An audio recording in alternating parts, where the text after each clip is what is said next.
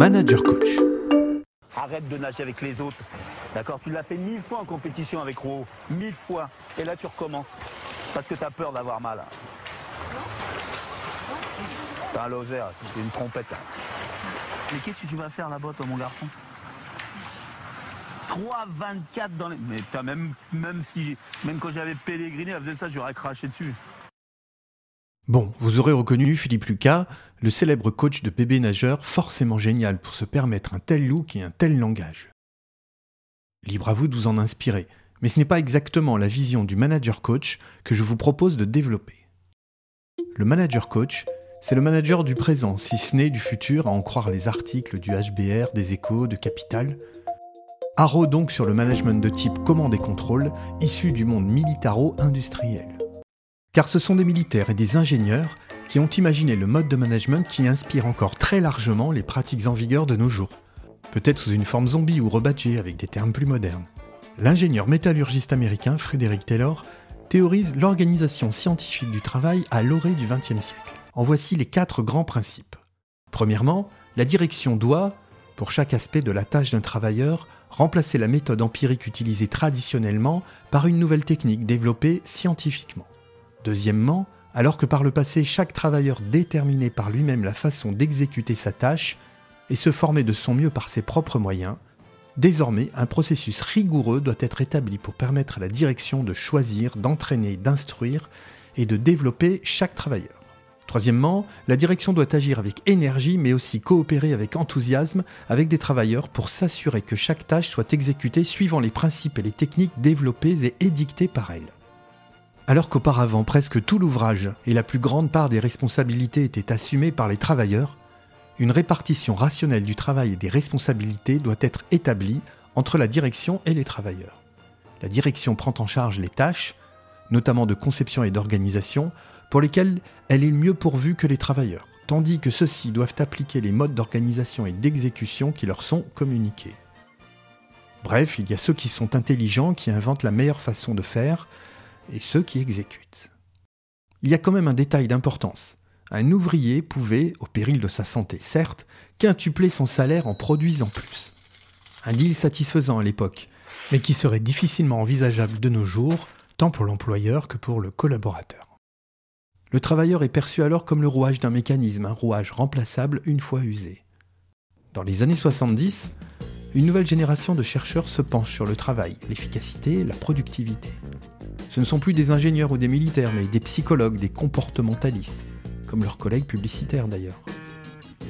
En plus d'être attentifs aux conditions de travail telles que l'éclairage, la température, le bruit, la qualité des relations avec les superviseurs, le niveau d'information, il démontre que laisser de l'autonomie, la possibilité de créer, d'apprendre de nouvelles choses, de travailler en coopération booste la motivation, la productivité et la performance.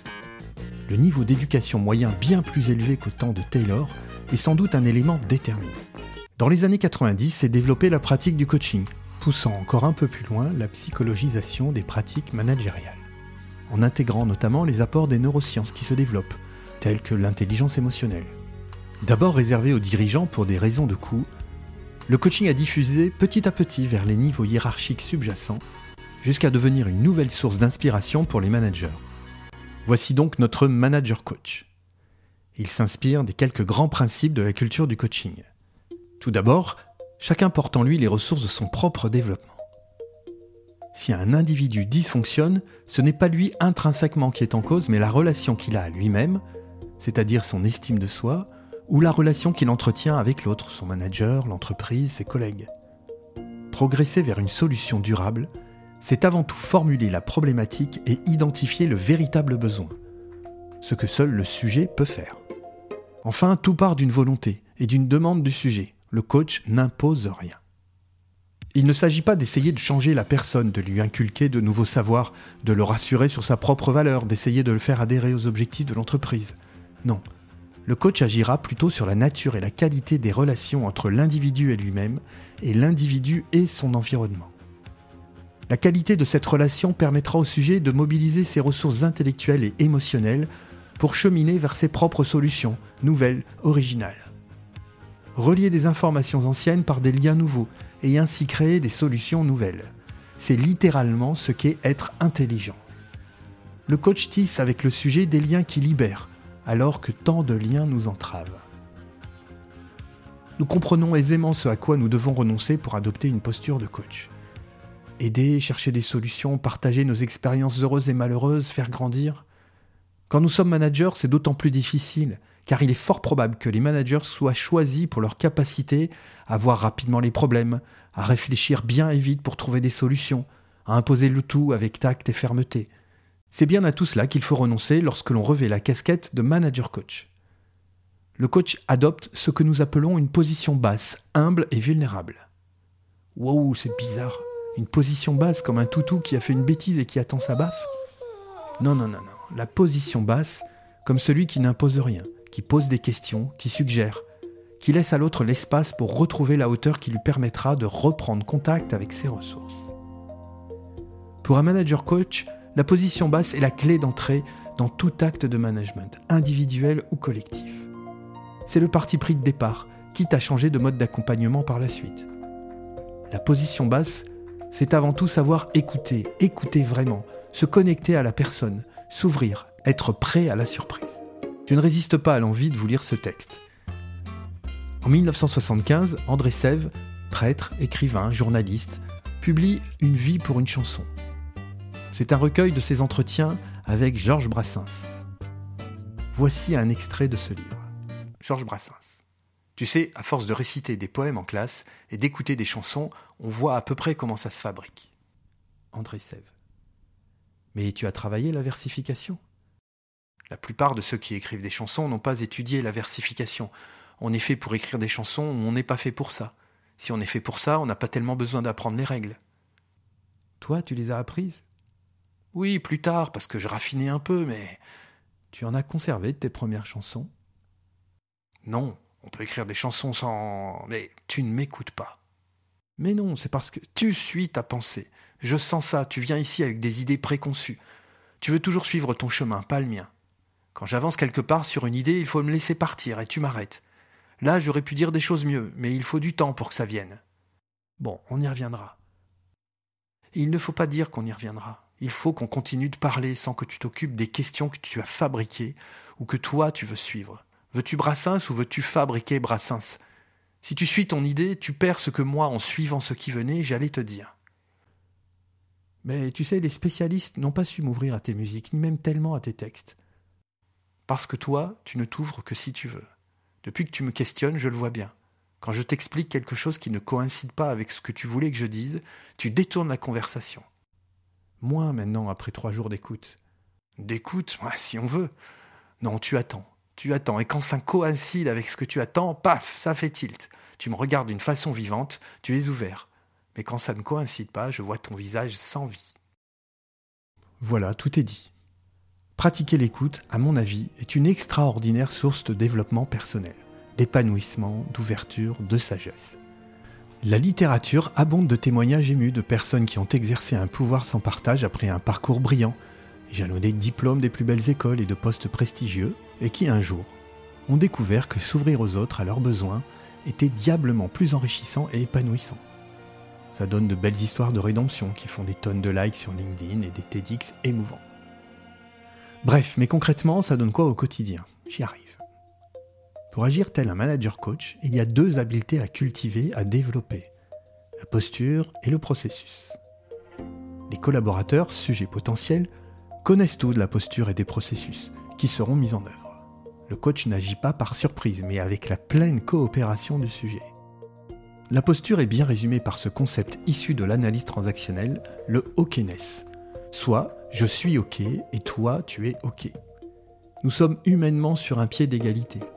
Tes besoins, tes émotions ont une valeur équivalente à mes besoins et mes émotions. Il ne suffit pas de le déclarer ou de le penser. Il faut que mon interlocuteur l'éprouve. Rien de mieux que de l'écouter, d'accepter sa réalité, de suspendre le jugement, d'être dans un accueil inconditionnel.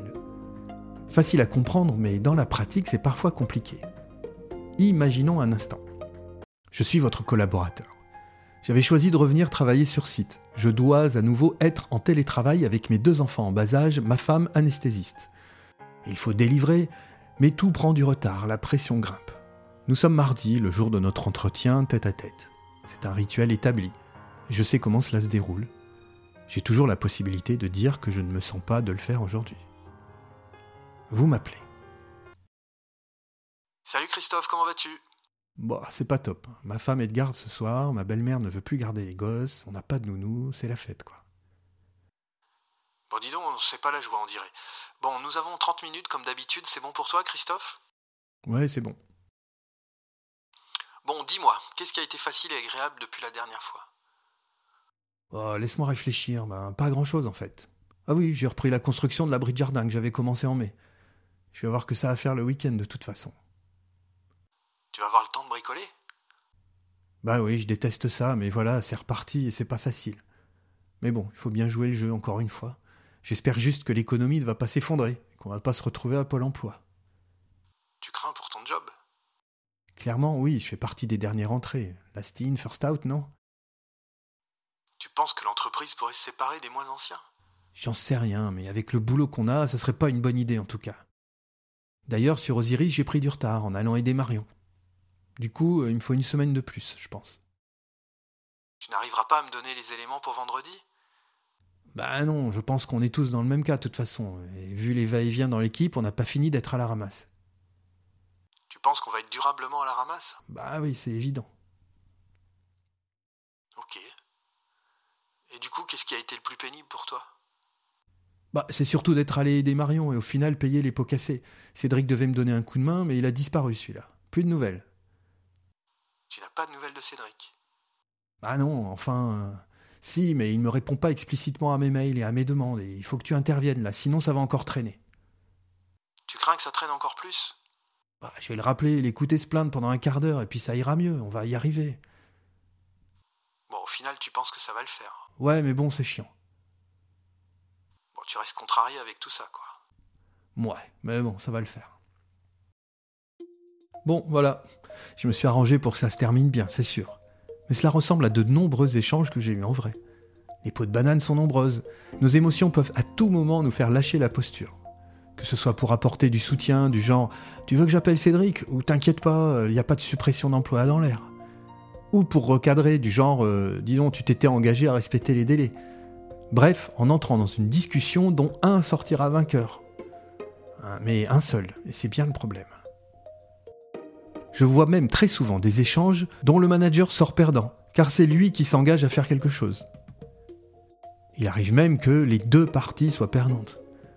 Quand un manager intervient et que la situation est moins bonne après qu'avant, il est raisonnable de penser qu'il aurait dû s'abstenir. Il ne s'agit pas d'avoir raison, de remporter la joute verbale, de convaincre, de persuader, de rallier à sa cause, de ramener la personne à la raison. Il s'agit d'écouter, d'écouter vraiment avec empathie pour qu'il se remette en mouvement. Parfois, cela vient du collaborateur et c'est l'idéal. Ça peut prendre un peu de temps. Parfois, rien ne sort. Et nous n'avons pas le temps de laisser venir les choses. Alors, retour au mode pilotage de l'activité et à ses impératifs. Je mets ma casquette de manager tout court et je choisis le mode d'accompagnement le plus adapté, y compris un mode directif si besoin. Mais ce sera à un autre moment, à un moment dédié à ça. Lorsque l'on ouvre la parole, des sujets complexes, des tensions, des conflits peuvent s'exprimer. Mais ce sera le sujet du prochain épisode. À très vite. Des bateaux, j'en ai